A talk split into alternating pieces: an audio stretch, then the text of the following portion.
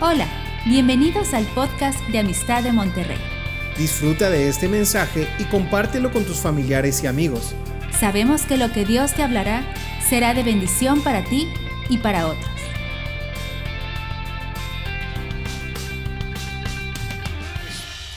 ¿Preparados? Vamos a empezar el día de hoy el estudio de, de Jonás. No me dicen que hoy no hay niños. Bueno, pues entonces los niños y los que tenemos corazón de niños, aquí nos quedamos y vamos a empezar con, esta, con este estudio del libro, es el libro de la paloma. ¿Por qué? Porque el nombre de Jonás significa eso, significa paloma. Eh, este libro de Jonás está dentro de lo que se llaman los profetas menores en el Antiguo Testamento, pero se le llama así no porque sea menos, eh, sino es por el contenido. Es un libro que solamente tiene cuatro capítulos, es breve el libro de Jonás, y es un libro que, o es, que cuenta la historia del profeta Jonás aunque Jonás es un profeta, sin embargo, el libro de Jonás no habla de ninguna profecía, sino más bien cuenta la historia de algo que le sucede a este profeta Jonás. Esto ocurrió en el siglo 8 antes de Cristo. Es decir, esto ocurrió hace ya 28, 29 siglos y hace bastantito tiempo. Es un libro antiguo, sin embargo, es un libro relevante y es un libro, un libro contemporáneo que nos sirve para el día de hoy.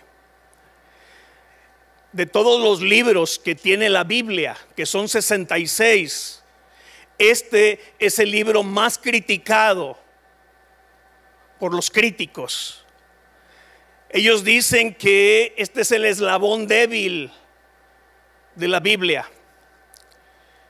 Y al grado de que mencionan que esto no es una historia real, sino es una fábula, de que es un mito, de que es solamente un cuento. Pero nosotros tenemos evidencia en la misma palabra de que este es un libro real, de que es una historia real. Y Jonás no es un, un personaje de ficción, sino es realmente es un personaje histórico. Algunos han dicho que eh, se les hace difícil creer que un gran pez se tragó al profeta. Algunos han dicho que es una ballena, la Biblia no dice nada de eso, simplemente lo menciona como un gran pez no nos dice qué tipo de pez, pero se les hace inconcebible a los críticos que esto haya sido una realidad. Pero cuando leemos nosotros Jonás, te das cuenta que ese pez lo preparó Dios. Y la pregunta a esos críticos era, ¿habrá algo imposible para Dios? Absolutamente nada. Ahora, más asombroso de que un pez, un gran pez, se comiera al profeta, más maravilloso, más asombroso, es que toda una ciudad se arrepintiera a la predicación del profeta Jonás. Pero de eso no hacen mención. Lo que ellos critican es los del pez. Y muchos conocen a Jonás por el pez, pero no le hace justicia eso al libro. Porque realmente de lo que habla el libro, más que de Jonás, más que de los marineros, más que del gran pez o ballena, si quieres llamarle, más que todo eso, aún la misma ciudad de Nínive habla de Dios. Habla de nuestro Dios. ¿De quién es nuestro Dios? Y mira, Dios, siendo un ser justo y santo, por esas atributos que Él tiene, Él exige el castigo del pecado. por ser Dios santo y justo, Él exige el castigo del pecado. Y la paga del pecado, tú y yo ya sabemos cuál es, la muerte. Pero por tener también el atributo de ser un Dios de amor y de misericordia, Él no quiere que ninguno perezca. Por eso antes de enviar un juicio a una ciudad como Nínive, Él manda a un mensajero para advertir, buscando con ello el arrepentimiento. Es que Dios no manda un juicio sin previo aviso dando oportunidad primero en su amor y en su misericordia a que la gente se arrepienta, a que el pecador se arrepienta. Y eso es lo que vemos en este libro, libro de Jonás. Lo que sabemos de Jonás, pues es básicamente lo que este libro nos enseña o nos dice, pero también lo que dice Segunda de Reyes. Y mira, vamos primero a esa escritura para ubicarnos en el tiempo en el que nos habla aquí. Eh, segundo libro de Reyes, capítulo 14. A partir del versículo 23, habla de un rey que se llamó Jeroboam II o segundo. Hubo un primer Jeroboam este es el segundo rey que se llama Jeroboam en lo que es el reino del norte. Para este tiempo ya Israel estaba dividido, lo que era el reino del norte y lo que era el reino del sur. Había un rey en el, rey del norte, en, en el reinado del norte y había otro en el sur. Y en el reino del norte estaba este hombre en este tiempo. Dice, el año 15 de Amasías, hijo de Joás, rey de Judá, comenzó a reinar Jeroboam, hijo de Joás, sobre Israel en Samaria, y reinó 41 años. Dice el 24, que este rey, Jeroboam II, hizo lo malo ante los ojos del Señor. Y no se apartó de todos los pecados del primer Jeroboam, hijo de Nabat, el que hizo pecar a Israel. Pero fíjate el 25 lo que dice. Él, este rey, restauró los límites de Israel, desde la entrada de Hamad hasta el mar de Arabá. Y luego fíjate cómo dice, conforme a la palabra de Jehová Dios de Israel, el cual él había hablado por su siervo, ahí subrayalo, porque ahí menciona por primera vez la Biblia este nombre, Jonás, hijo de Amitai, profeta, que fue de Gad, Gadefer. Esta ciudad o pueblo de Gadefer está al norte de lo que es eh, en Galilea, al norte de Nazaret. Es de las ciudades que están más en el norte de lo que es Israel. De ahí era nativo este Jonás, este profeta, y mira cómo dice la escritura que a través de la profecía de Jonás es que el reino de Israel se extendió. Fue un tiempo en que el reino del norte creció, se expandió, se extendió en lo terrenal, en lo físico. Había prosperidad, había ganancia pero moralmente y espiritualmente el pueblo estaba tronado. El pueblo estaba mal. Jeroboam, este rey, era un rey malo. Pero dice que en ese tiempo eh, Jonás era quien profetizó que el reino del norte iba a alcanzar esas dimensiones. Y vemos cómo se cumple la palabra de Jonás. Al cumplirse esta palabra de Jonás, pues toda la gente del reino del norte reconocían a Jonás como un verdadero profeta. Porque alguien que dice que va a pasar algo y no pasa, pues dudas realmente de que sea un profeta. Pero si es una persona que prevé algo y eso se cumple, entonces tú estás delante de una persona que es profeta. Aunque no necesariamente un profeta, su función es vaticinar lo que va a pasar en el futuro. Más que todo, la función de un profeta es hablar de parte de Dios al pueblo. Entonces, eh, eh, el libro de Jonás no es una leyenda, no es una historia, no es un cuento, sino es, es algo real. Y quien le pone este sello de certificación de la autenticidad de este libro es nuestro mismo Señor Jesucristo. En Mateo capítulo 12, acompáñame ahí, porque nuestro Señor Jesús utilizó la historia de Jonás precisamente para hablar de su muerte y resurrección.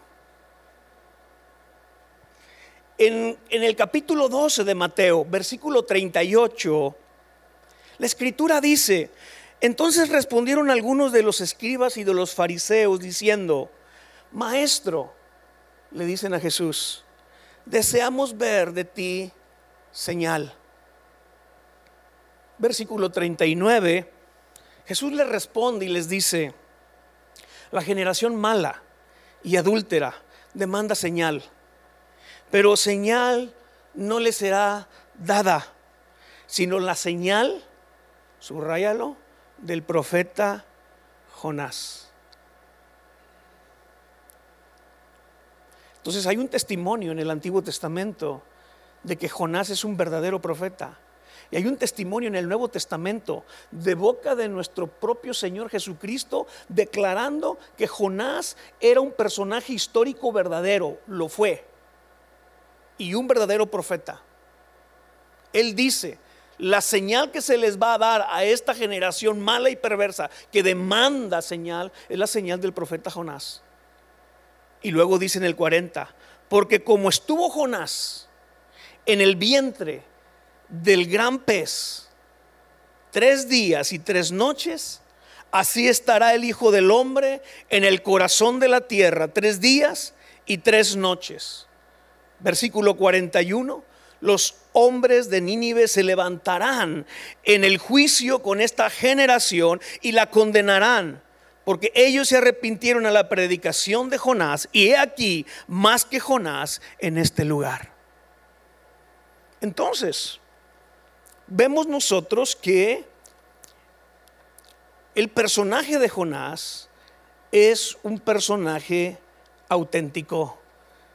Y esto está respaldado, está avalado por boca de nuestro Señor Jesucristo. Amén. Muy bien, pues entonces entremos de lleno, ahora sí, con esta introducción al libro de Jonás. Y vamos a empezar, versículo 1, dice allí la palabra, vino palabra de Jehová a Jonás, hijo de Amitai, diciendo. Nota cómo la escritura empieza hablando primero de la palabra de Dios, antes que de hablar del mensajero. ¿Por qué? Porque siempre lo importante es el mensaje, no el mensajero. El mensajero no es relevante. El mensajero es solamente un instrumento. Lo importante es lo que tiene que decir, que es la palabra de Dios. Y aquí dice que vino palabra de Dios a Jonás, hijo de Amitai, diciendo, y mira el mensaje de Dios para Jonás, es un llamamiento. Y dice, levántate y ve a Nínive, aquella gran ciudad, y pregona contra ella porque ha subido su maldad delante de mí. Este es el llamado que Dios le hace al profeta. Y la palabra de Dios siempre es muy clara en cuanto a, las, a lo que ordena, a lo que pide, a lo que demanda. Claramente le dice, levántate, ve y proclama. Son las tres órdenes que vienen aquí en este versículo. Levántate, ve y pregona o proclama. ¿Es claro la ordenanza? Sin problema. Está como también la gran comisión de Mateo 28, ¿no? Que dice, id y haced discípulos. ¿A cuántas naciones? A todas. Bautizándolos en el nombre del Padre, del Hijo y del Espíritu Santo y enseñándoles. ¿Verdad? O sea, los mandamientos de Dios son muy claros. No dejan tela de duda. No está entre líneas la ordenanza. Lo deja muy claro. Y cuando Dios da un mandamiento, ¿para qué son los mandamientos? Para obedecerlos. El problema de Jonás, que vamos a ver enseguida, es que él tenía una actitud equivocada hacia la palabra de Dios. Él tenía una actitud equivocada hacia la voluntad de Dios. Él pensaba, de alguna manera, que tenía la opción de decir sí o de decir no a la voluntad de Dios. Mis amados, estamos hablando de un profeta de Dios. Si lo pusiéramos en el contexto de hoy, estamos hablando de un cristiano.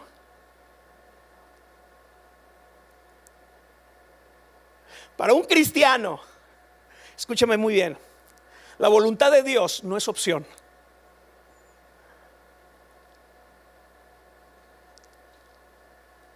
No es opción. Es un privilegio conocer la voluntad de Dios. Pero no es nada más para conocerla. La voluntad de Dios es para hacerla.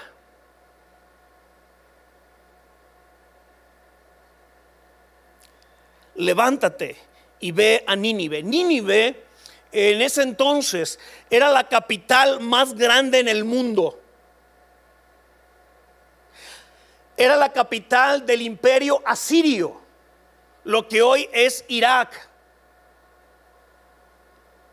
Y era la ciudad más grande, por eso le dice aquí aquella gran ciudad. No, no, era, no era grande en cuanto a moralidad, todo lo contrario, pero era grande en cantidad. Se calcula que de 600 mil a un millón de habitantes había en esa gran ciudad. Era la, urbe más popular en aquel tiempo. Pero era una ciudad completamente corrompida. Eh, hay otro libro en el Antiguo Testamento que es el libro de Nahum. Y el libro de Nahum habla o cuenta la historia, la, la profecía de la destrucción de esta gran ciudad. Y ahí en Nahum a, esta ciudad de Nínive se le conoce como la ciudad sangrienta. Si algo distinguía a los asirios, era su crueldad. La manera como mataban a sus enemigos. La manera como torturaban. Se decía que este pueblo era, era las torturas que infligía a, sus contrincantes, era terrible. Decía que los enterraban en la arena y nada más les dejaban la cabeza afuera, para que así de esa manera murieran. Era una manera agonizante de morir, ahí en la arena, enterrados. Eh, entonces e, era un pueblo sanguinario, e, era un pueblo eh, que era rico por la rapiña, por el robo a otros pueblos. Entraban, robaban y masacraban literalmente a la población. Entonces e, era un pueblo que era muy temido por toda la comarca alrededor. Le tenían miedo. Y también pues tenía muchos enemigos por ese, por ese tipo de trato, de formas. Y entonces dice, levántate y ve a Nínive, aquella gran ciudad, y pregona contra ella, porque ha subido su maldad delante de mí. Y este versículo 2 también algo de lo que nos habla es de la misericordia de Dios. Ahora, este es un libro misionero, porque cuenta la historia de un judío siendo llamado por Dios para ir de misionero a una ciudad gentil. De hecho, es el único libro en el Antiguo Testamento misionero, donde a un judío se le pide ir a una nación extranjera, y no cualquier nación, Asiria, Nínive. Nínive, Asiria, eran enemigos de Israel. De hecho, el reino del norte fue conquistado por ellos. Un siglo después. Fueron llevados cautivos por los asirios. Entonces, ah, Dios le pide, le hace este llamado al profeta de ir a Nínive, de levantarse, ir y pregonar. Y mira la respuesta del profeta, el versículo 3. Y Jonás se levantó. Hasta ahí vamos muy bien, ¿verdad? Primer mandamiento de Dios, levántate, ahí está, se levantó. Sí, porque hacer la obra de Dios no es estar sentados.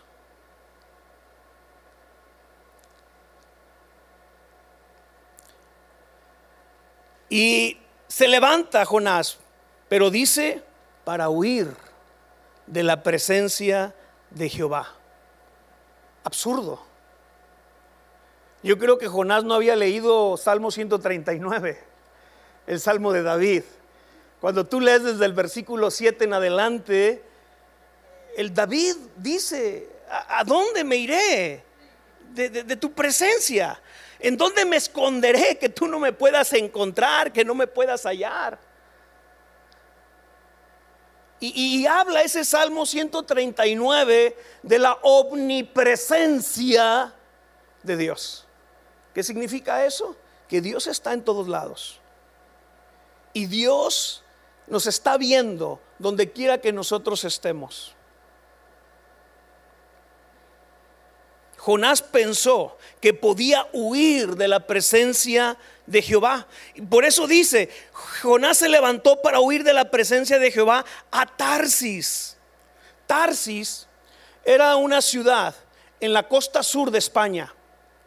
Fíjate, Nínive se encontraba, si ponemos de referencia a Israel, Nínive se encontraba hacia el oriente de Israel. ¿Sí? Y Tarsis se encontraba hacia el poniente de Israel. Dios le dice, levántate y te vas al oriente, a Nínive. Pues este se levanta, pero se va al poniente. Es como si agarras de referencia Monterrey, ¿verdad? Y le dijeras ahí al Jonás, ¿te me vas a Guadalupe? No, pues este se va a Santa Catarina. al polo opuesto completamente. Y yo no sé si Jonás tal vez pensaba que Dios es un Dios regional. Es un Dios que nada más se circunscribía a lo que era el territorio de Israel. No sé por qué él pensó que yéndose a Tarsis tal vez Dios no lo iba a perseguir allá. No lo iba a alcanzar allá.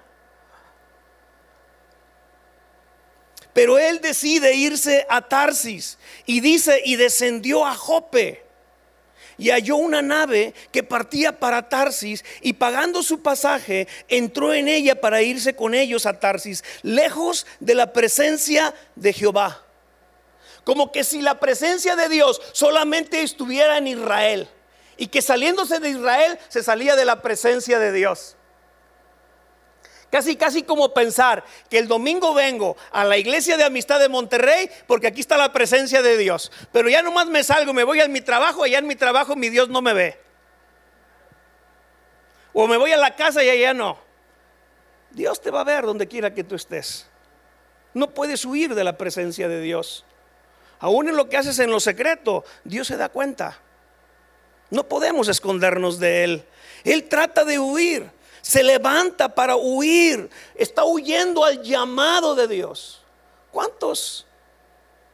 ¿Cuántos no hemos sido llamados por Dios? La pregunta es, es que la verdad es que Dios ha llamado a todos. Y todos los que estamos aquí hemos sido llamados, si no, no estuvieras aquí. Pero ¿cuántos estamos huyendo del llamado de Dios? Y estamos como este profeta de Dios, este cristiano, huyendo al llamado, al mandamiento de Dios. Mis amados, no podemos huir de la voluntad de Dios. Qué contraste con nuestro Señor Jesucristo. Porque para nuestro Señor Jesucristo, ahí en el Evangelio de Juan capítulo 4, Jesús dice, hacer la voluntad de mi Padre es mi alimento, es mi comida. Para Jesús era un nutriente, hacer la voluntad de Dios. Para Jonás era una medicina amarga que no quería tomarse. La voluntad de Dios, cuando la hacemos, ilumina nuestro entendimiento. El hacer la voluntad de Dios trae revelación, dice Juan 7, 17. Y algo que también produce el hacer la voluntad de Dios, dice Hebreos 13, 21, que nos habilita. Entonces, qué interesante que cuando tú y yo obedecemos la voluntad de Dios, este hacer la voluntad de Dios nos nutre nos ilumina, nos trae revelación y nos habilita, nos capacita. Esas tres cosas. Pero también el no hacer la voluntad de Dios es todo lo contrario. ¿Te vas desnutriendo? ¿Te vas haciendo débil? No hay revelación, no hay entendimiento. Hay un entendimiento entenebrecido, tapado. Y número tres, quedas deshabilitado para poder hacer lo que tienes que hacer. Bueno, Jonás está huyendo de la voluntad de Dios. Y dice que se levantó para huir y descendió a Jope y halló una nave que partía para Tarsis. Y pagó su pasaje. Y parecía hasta ahí que todo iba bien. Cuando llega a Tarsis, encuentra puertas abiertas. Tal parece que las circunstancias le estaban favoreciendo a Jonás para huir, para escapar. Mira, hay gente que toma como indicador de que está haciendo la voluntad de, Dios cuando las circunstancias son buenas o están a su favor. Y también piensan que cuando las circunstancias están en su contra, es que no están haciendo la voluntad de Dios. Y eso lo toman como un parámetro para, para, definir cuando están haciendo la voluntad de Dios o cuando no lo están haciendo, pero eso está equivocado. No toda circunstancia adversa significa que tú estás haciendo, no estás haciendo la voluntad de Dios. Muy bien puede ser el enemigo que te está cerrando las puertas, que está, está levantando circunstancias adversas y precisamente porque estás haciendo las cosas bien. Y el diablo trata de estorbarte. Y te va a cerrar puertas y te va a poner obstáculos. ¿Por qué? Porque estás creciendo en el Señor, estás avanzando, estás haciendo la obra de Dios.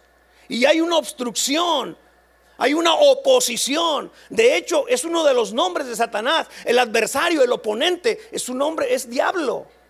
Oponente o adversario. Entonces, no podemos tomar como parámetro cuando las circunstancias son adversas, que estamos fuera de la voluntad de Dios. Tampoco pensar que estamos haciendo la voluntad de Dios y que vamos bien cuando las circunstancias son favorables. Porque hay gente que se está yendo al infierno con todas las puertas abiertas de las circunstancias. Y esto le estaba pasando precisamente a, Jonás. Dios no le prohibió que pudiera tomar un barco. No, se le, no hizo que se le perdiera la cartera para pagar su pasaje. Había lugar en el barco a donde quería irse. Todo parecía favorable. Hay que tener cuidado. Yo no estoy diciendo que las circunstancias pueden ser un indicador de, de lo que es la voluntad de Dios. Pero cuando tú agarras las circunstancias fuera de la palabra de Dios, cuidado. Porque ya cuando la palabra de Dios te dice algo claro, no busques otras puertas. Ahora, no me dice aquí la Biblia por qué Jonás huye de la presencia de Dios. No me dice aquí la Biblia por qué Jonás no quiso ir en primera instancia a donde Dios lo estaba enviando. No da razones. Pero la verdad es que no importan las razones. Porque cualquier excusa para desobedecer la palabra de Dios no es más que un refugio para la mentira. ¿Me estás oyendo? Cualquier excusa para desobedecer la palabra de Dios no es más que un vil refugio de una mentira. Entonces no importa cuál haya sido la excusa, el razonamiento de Jonás para no obedecer la voluntad de Dios de ir a Nínive y de irse en sentido completamente opuesto.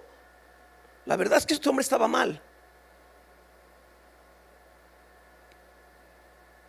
Muy probablemente este hombre tenía prejuicios contra los gentiles de Nínive.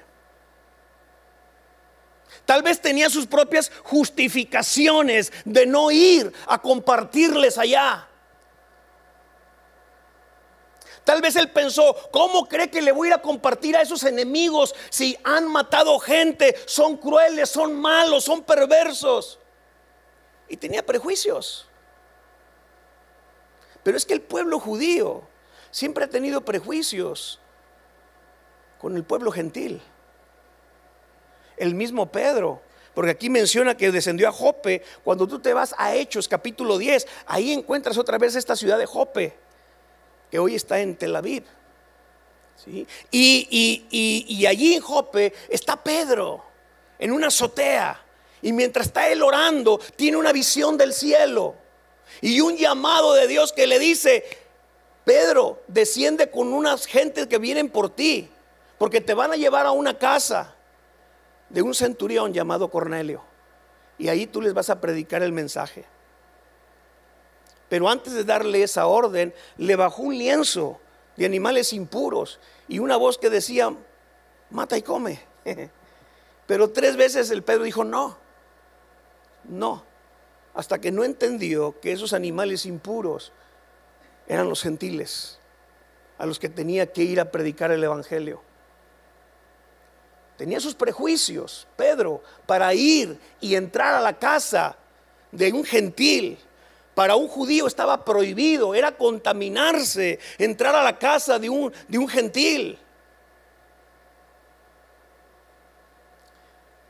Israel había perdido el entendimiento de que Dios los había escogido de entre todos los pueblos, no solamente para que ellos fueran salvos, sino para que ellos ser un instrumento de Dios para evangelizar al mundo. Pero eso lo perdieron, esa visión la perdieron. Y en lugar de ello, crearon prejuicios en sus vidas. De decir, Dios es para nosotros, la palabra de Dios es para los judíos nada más, los gentiles no tienen nada que ver aquí. Y tal vez Jonás tenía estos prejuicios de sentir que no eran dignos el pueblo asirio de recibir la palabra de Dios, de que se les compartiera. No nos dice cuál fue la razón. Pero como les digo, independientemente de la razón que ellos hayan tenido, que haya tenido Jonás, pues nada justificaba el hecho que él desobedeciera. Fue un misionero rebelde, Jonás. Fue un profeta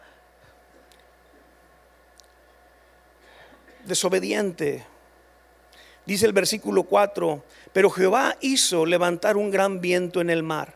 Y hubo en el mar una tempestad tan grande que pensó que se partiría la nave.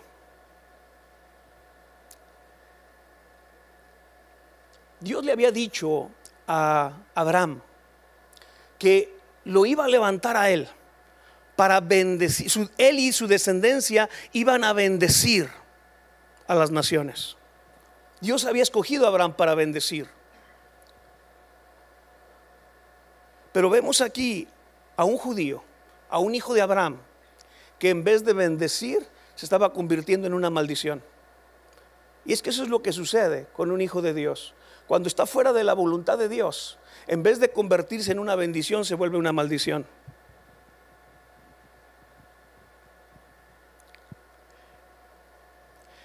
en vez de ayudar a edificar, se vuelve todo lo contrario. En vez de ser una catapulta, se vuelve un ancla. Se vuelve una piedra de tropiezo. Y eso es lo que pasó por la desobediencia de Jonás. La desobediencia nos convierte en una maldición en vez de en una bendición.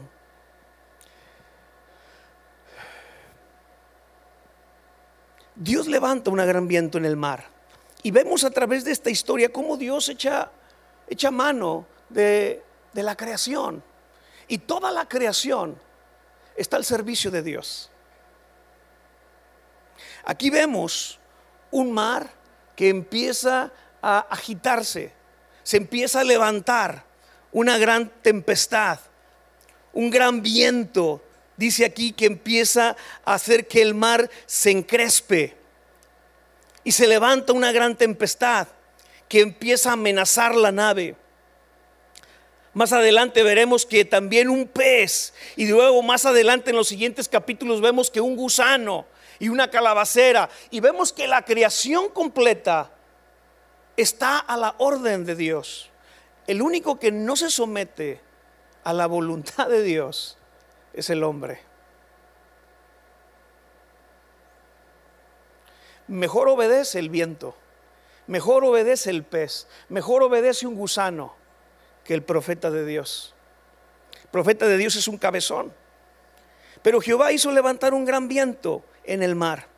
Eh, este, este, gran viento lo, produce el Señor. Mira, el Señor, el Señor es el meteorólogo de meteorólogos. Porque él, él ordena que el mar se abra y se abre para que el pueblo de Israel pase. Él ordena a un profeta que ore para que el cielo se cierre y no haya lluvia por tres años y así ocurre. Él ordena que el sol se pare y la luna y así sucede. Él ordena a un burro hablar y el burro habla ordena a los peces y se llenan las redes de unos pescadores que no habían pescado nada en toda la noche. Y tú te das cuenta a través de las escrituras que la naturaleza está a la orden de Dios. La naturaleza y la creación, los animales, los pájaros, ordena cuervos que le den de comer a su profeta y así lo hace en la mañana y en la tarde. El reino animal, el reino vegetal, multiplica peces, multiplica panes, o sea, el, reino mineral, no tienen problemas en obedecer la voluntad de Dios. Los que tienen problemas en obedecer es el reino humano, el reino de los hombres. Son los que tienen problemas para obedecer la voluntad de Dios.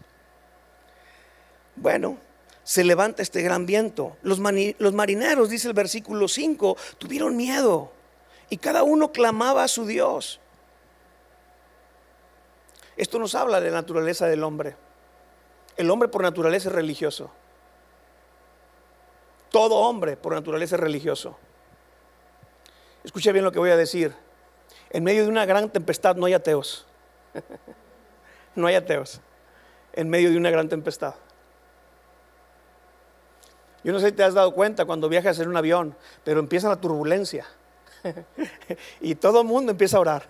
Le sale lo religioso. ¿Sí? Aparece la fe. Y cada uno orando a sus diferentes dioses. Pero el hombre por naturaleza es religioso. Y el hombre por naturaleza cree en la existencia de un ser supremo. de forma equivocada si tú quieres, pero, pero en eso creen. Y eso es lo que invocan cuando están asustados, cuando no hay otra solución, cuando sus fuerzas y sus recursos se han acabado ante un problema y no pueden resolverlo. Y lo único que atinan a hacer es a invocar a ese ser supremo que ellos piensan que existe. Pues aquí estos hombres estos marineros del miedo empiezan a clamar a su Dios y echaron al mar los enseres que había en la nave para descargarlos de ellos. Te das cuenta que estas oraciones, estos hombres empiezan a orar, pero sus oraciones no son contestadas. Finalmente ellos tienen que empezar a, a empezar a tirar las cosas que tienen en el barco, las cosas materiales. Es que es en medio de cuando estás de cara a la muerte, que realmente valoras lo que es importante. Y de cara a la muerte, créeme que lo material es lo último que deseas. Lo que quieres es preservar la vida. Y estos hombres echan, echan al, al mar todos los enseres que llevaban. Tenemos que entender que este era un barco mercantil. Ellos vivían de lo que vendían y de lo que transportaban. Pero al momento de estar ante el peligro no les importa lo material. ¿De qué sirve la fortuna y el oro y mansiones y carros y cuentas bancarias ante un cáncer? Grado 4, ya cuando estás invadido. ¿De qué te sirve todo eso? ¿Para qué sirve todo eso? Cuando tienes los días contados por una enfermedad mortal.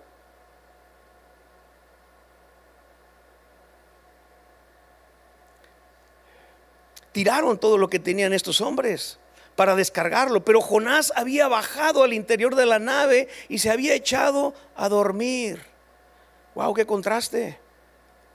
Mientras los marineros paganos arriba están asustados y clamando a su Dios y tratando de hacer lo que pueden para salvarse, el Jonás, el profeta de Dios, baja al interior de la nave y se echa a dormir. Y tú te das cuenta a través de esta historia en el capítulo 1 cómo Jonás está cada vez bajando más, bajando más, bajando más, va cayendo, va descendiendo. ¿sí? Primero dice allí el versículo 3 que descendió a Jope. ¿sí? Si cuando tú estás fuera de la voluntad de Dios, en vez de subir, bajas. Apocalipsis capítulo 4. Juan oye una voz que le dice, sube acá y te enseñaré cosas que nunca has visto te daré revelación de cosas. Y hay una voz que del cielo le dice, sube acá. Pero este hombre está escuchando otra voz, que en vez de subir está bajando. Claro, estás fuera de la voluntad de Dios, estás en desobediencia a la palabra de Dios. Pues el único camino que te toca es para abajo. ¿Cómo subir? Cuando estás en contra de la palabra de Dios, cuando estás en contra de la voluntad de Dios, lo único que te queda es para abajo. Y este hombre primero desciende a Jope. Después aquí dice que lo vemos ahora descender, pero al interior del barco. Más adelante en este capítulo lo, vemos descender ahora al mar, más abajo del barco. Y luego todavía el, el sótano de eso fue que descendió al interior de un pez.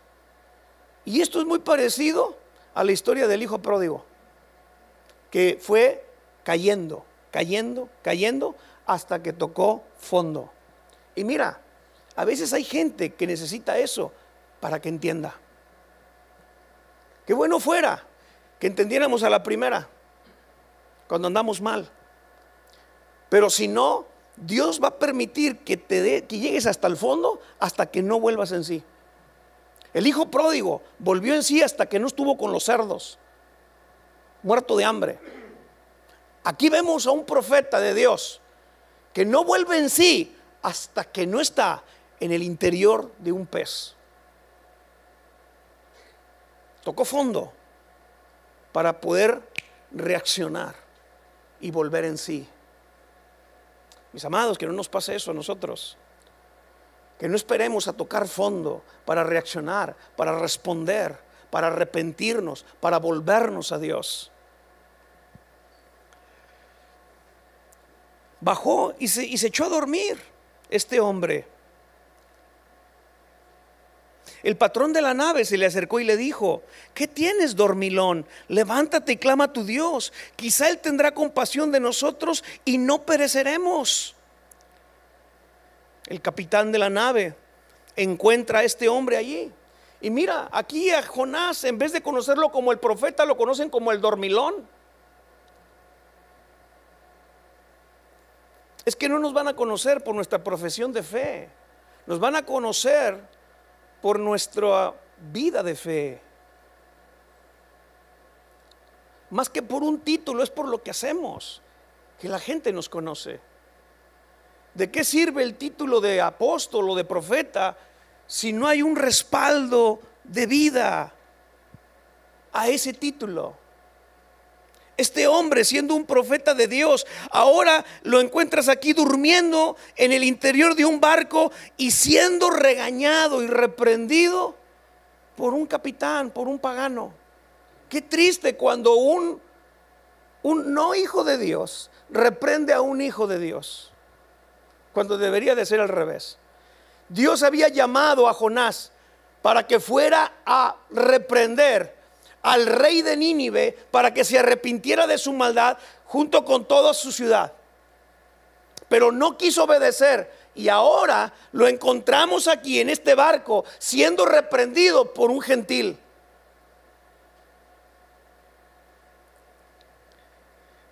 Era vergonzoso la situación de este profeta. ¿Qué tienes, dormilón? Levántate y clama a tu Dios que quizá Él tendrá compasión de nosotros y no pereceremos. Te das cuenta que cuando estamos en pecado, perdemos. Y algo que perdió Jonás, primeramente perdió la voz de Dios. Dejó de escuchar la voz de Dios. Ya Dios no le estaba hablando audiblemente a este hombre. En el, en el versículo 2, audiblemente Dios le dio el mandamiento de lo que tenía que hacer, pero ya pierde esa capacidad. Ahora, a partir del versículo 4, Dios le está hablando, ya no con un lenguaje audible, pero a través de las circunstancias. Le está hablando a través de una tempestad. Le está hablando a través de un capitán que lo está regañando. Le está hablando con otro lenguaje, pero él no entiende. Está sordo, ha perdido la audición ha perdido la capacidad de oír la voz de Dios. Y eso es peligrosísimo. La segunda cosa que perdió Jonás en esta historia es la energía espiritual. El hombre está dormido. El hombre está roncando. Lo único que quiere es descansar, dormir. No tiene ganas para nada. Otra cosa que pierde este hombre es la capacidad de orar. Y el problema es que aunque Jonás orara, no iba a ser escuchado. Isaías 59, versículo 2 es muy claro. Cuando uno está en pecado, el pecado produce una barrera entre nosotros y Dios, y Dios ya no nos oye. Porque hay una obstrucción en esa comunión con Dios. Entonces, este hombre está perdiendo, está ha perdido cosas a causa del pecado, y es que eso es lo que produce el pecado en nosotros versículo 7. Y dijeron cada uno a su compañero, venid y echemos suertes para que sepamos por causa de quién nos ha venido este mal. Y echaron suertes y la suerte cayó sobre Jonás. Mira, para los, los marineros, aquella tormenta era inusual. Aquella tormenta era sobrenatural. Ellos eran expertos marinos. Y se les hizo sumamente rara el tipo de tormenta que había, el fenómeno el fenómeno natural no tenía nada de natural. El pastor lo ha dicho aquí en la plataforma. Están ocurriendo cosas a nivel mundial, fenómenos naturales, pero que no tienen nada de natural. Tan sencillo como lo que nos pasó en Acapulco. De repente, una tormenta se convierte en huracán categoría 5 en cuestión de, de un breve tiempo. Y se nos mete en guerrero y pega en la ciudad. Y dices tú, ¿cómo es eso? Incendios en Hawái. Terremotos allá en, en el Medio Oriente. Y, dices tú, ¿cómo es esto? Estos hombres, estos marineros, estos, estos gente gentil que no conocía de Dios, se dan cuenta, pueden interpretar que hay algo detrás de esta tormenta que está azotando su barco. Y ellos dicen, vamos a echar suertes para que sepamos por causa de quién nos ha venido este mal. Ellos sospechaban de que había alguien dentro de la tripulación que era el causante de aquella tormenta. La suerte cae sobre Jonás. Es que no podemos escondernos de Dios. Nuestro pecado, escucha bien esto, tarde que temprano nos alcanza, tarde que temprano. Y a Jonás aquí lo estaba alcanzando. Dios manda una tormenta para arrestar a este prófugo. Es un prófugo de la voluntad de Dios. Pero a Dios nadie se le escapa. Y usa una tormenta para arrestar a este hombre. Cae la suerte sobre Jonás. Entonces le dijeron ellos, decláranos ahora por qué nos ha venido este mal. ¿Qué oficio tienes? ¿Qué oficio tenía Jonás? Era profeta. ¿De dónde vienes? Venía de la presencia de Dios.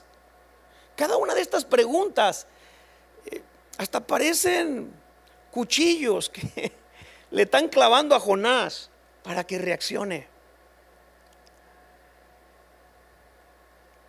¿Cuál es tu tierra y de qué pueblo eres? Pues era hebreo, de la tierra de Israel. Israel era conocido como un pueblo monoteísta de entre todos los pueblos que existían. Sabían que tenían un solo Dios. Y fíjate cómo responde él, soy hebreo y temo a Jehová. Pues hasta cierto punto era verdad que era hebreo, porque el temo a Jehová no tenía nada de temor de Dios. Alguien que huye de la voluntad de Dios no tiene temor de Dios. Alguien que se niega a hacer la palabra de Dios no tiene temor de Dios. Eran palabras sin respaldo de vida, lo que estaba diciendo aquí Jonás. Dios de los cielos que hizo el mar y la tierra, tenía la teología correcta, pero era pura teoría, no vivía la palabra de Dios este hombre. Y aquellos hombres temieron sobremanera y le dijeron, ¿por qué has hecho esto? Porque ellos sabían que huía de la presencia de Jehová, pues él se lo había declarado. ¿Qué, paradoja?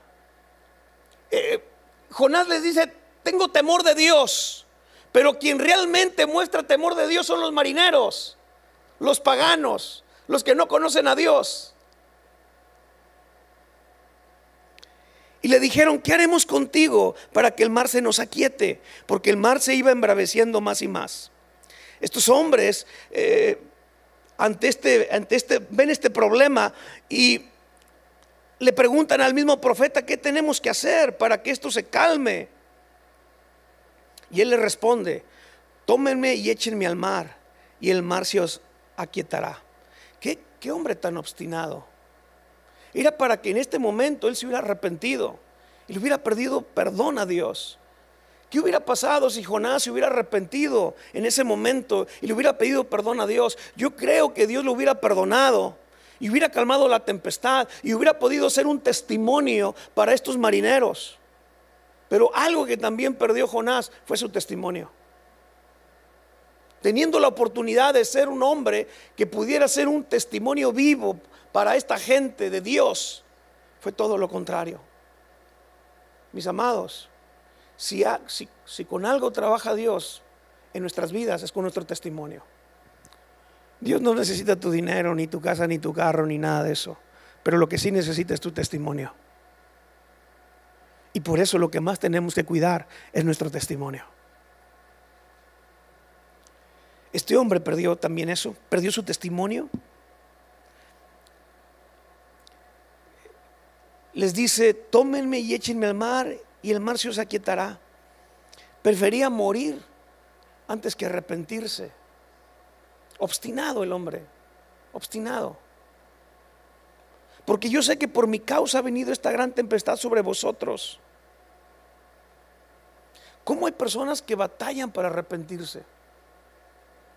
Batallan para arrepentirse, batallan para pedir un, para, para pedir un perdón, batallan para reconocer su falta. Prefieren perder una amistad, prefieren perder un matrimonio, prefieren perder un hijo, prefieren perder una familia que arrepentirse. Prefieren irse de la iglesia que arrepentirse.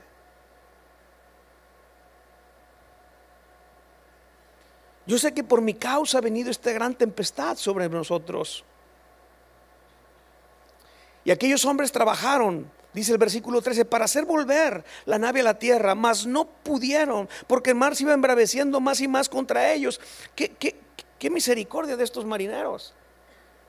Porque no le hacen caso en primera instancia a Jonás sino que tratan en sus fuerzas de hacer que el barco llegue a la orilla. No querían echar al mar a Jonás.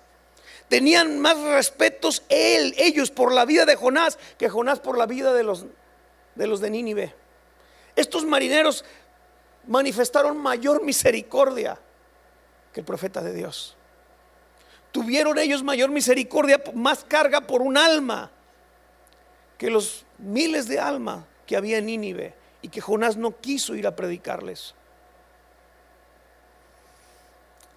Bueno, finalmente estos hombres no pueden hacer nada. Sus, su trabajo es en vano, sus intentos son en vanos. El mar se iba embraveciendo cada vez más. Entonces clamaron a Jehová y dijeron, nota en el versículo 14 que ya no claman a sus dioses.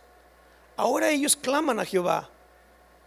Y le dicen, te rogamos ahora, Jehová, que no perezcamos nosotros por la vida de este hombre, ni ponga sobre nosotros la sangre inocente, porque tú, Jehová, has hecho como has querido. Wow.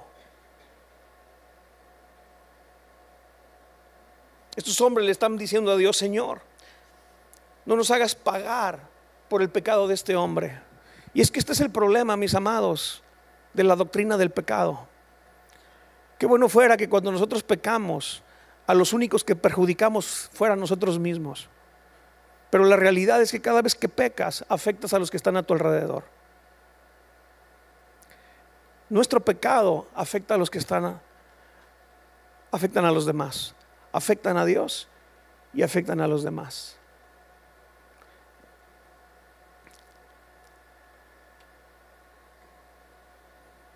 Hubo un pecado de David cuando hizo un censo. Fue el pecado del rey. Pero por el pecado de ese hombre murieron 70 mil hombres. 70 mil hombres por el pecado de un hombre.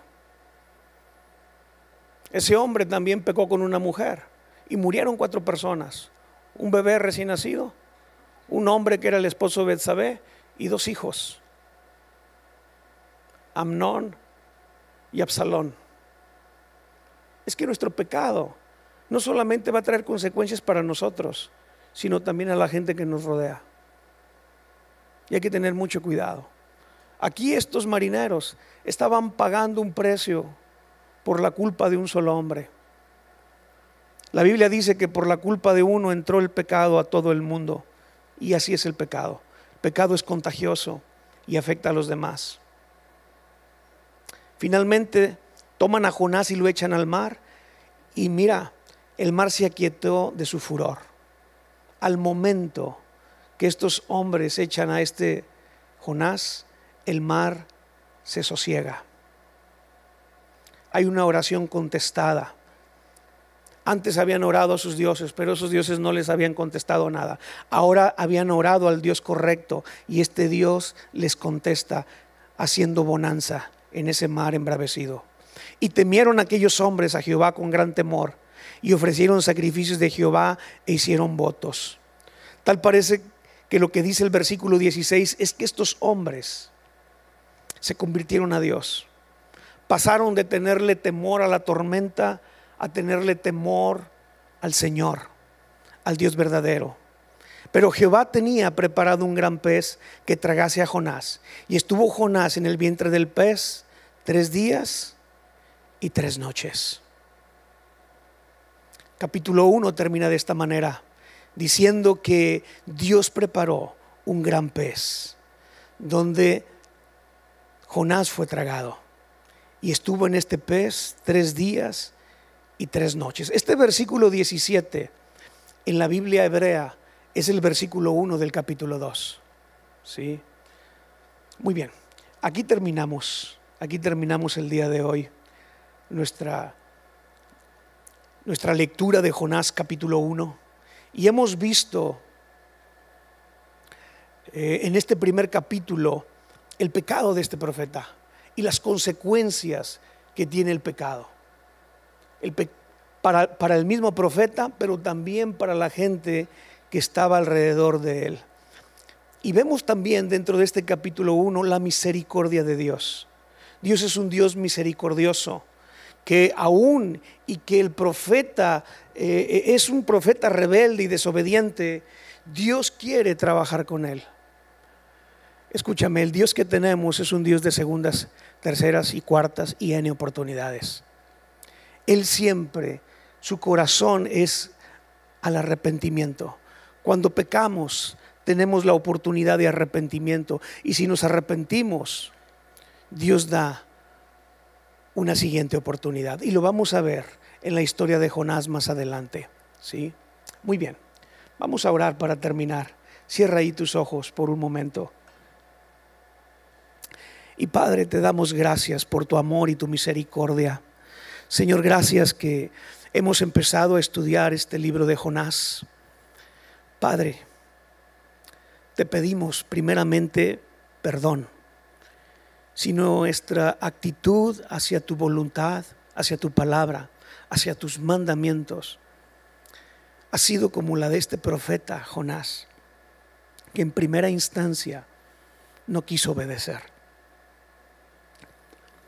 un hombre que en lugar de ir en la dirección que le enviaste, tomó la dirección contraria. Señor, líbranos de ser cristianos desobedientes. Líbranos, Señor, de,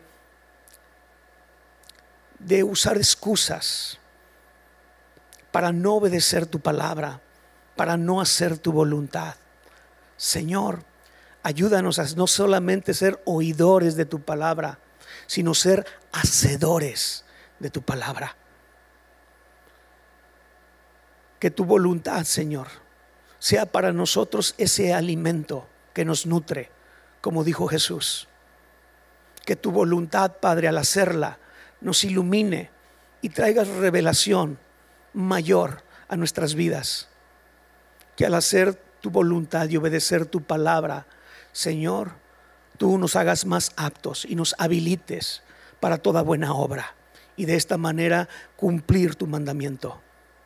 Señor, gracias, que tú eres un Dios de misericordia, eres un Dios de amor y eres un Dios que busca el arrepentimiento de sus hijos. Y Señor, te pedimos perdón y nos arrepentimos. Y te pedimos nos ayudes a caminar en obediencia en el nombre de Jesús. Amén. Esperamos que este mensaje te ayude en tu vida diaria. No olvides suscribirte y seguirnos en nuestras redes sociales. Somos familia amistad.